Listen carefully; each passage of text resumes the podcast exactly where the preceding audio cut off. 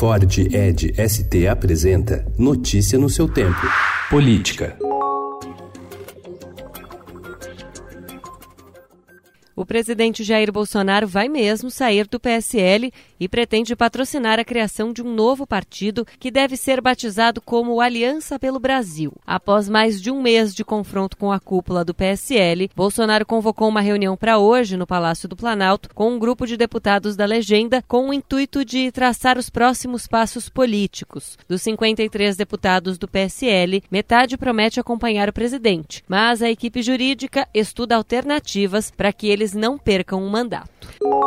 A Polícia Federal vai investigar a suposta instalação de um grampo ilegal no interior de uma cela da Superintendência da instituição em Brasília. Conforme revelado ontem pelo Estadão.com.br, o programador Tiago Eliezer Martins denunciou ter retirado um microfone de dentro de um chuveiro da carceragem, onde ele e outros suspeitos de hackearem diversas autoridades da República estão presos.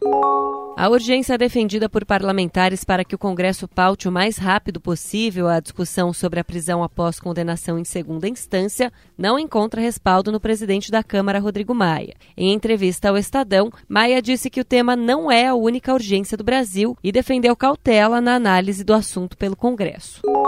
Dois dias depois de o ex-presidente Lula discursar para a militância em São Bernardo do Campo, no ABC Paulista, e reacender a polarização política com o presidente Jair Bolsonaro, o ex-ministro Ciro Gomes fez duras críticas ao petista, a quem chamou de sem escrúpulo. O Lula está sendo referência para o bem e para o mal da política brasileira desde 1989. E eu resolvi que não vou mais engolir isso. Chega, porque virou uma bola de chumbo amarrando o Brasil para o passado. Como ele estava na cadeia, eu estava calado. Agora está livre, aí, arrogante, é Pelé e tal. Pois ele vai ouvir aqui um jogadorzinho de várzea contar umas histórias para o povo brasileiro.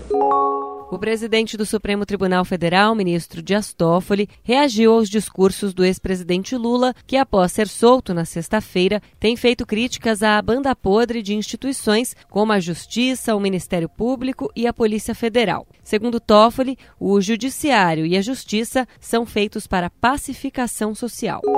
A promoção da democracia e o combate à desigualdade são os temas mais citados por 53 líderes políticos, econômicos e sociais e intelectuais sobre quais valores devem ser reafirmados nos 130 anos da República no país. Entre os entrevistados na série de reportagens que o Estadão publica a partir de hoje estão os presidentes do STF, Dias Toffoli, do Congresso, o senador Davi Alcolumbre, quatro ex-presidentes, seis governadores, escritores, cientistas cientistas políticos, filósofos, historiadores, educadores e integrantes de grupos que defendem uma renovação da política. Notícia no seu tempo. É um oferecimento de Ford Edge ST, o SUV que coloca performance na sua rotina até na hora de você se informar.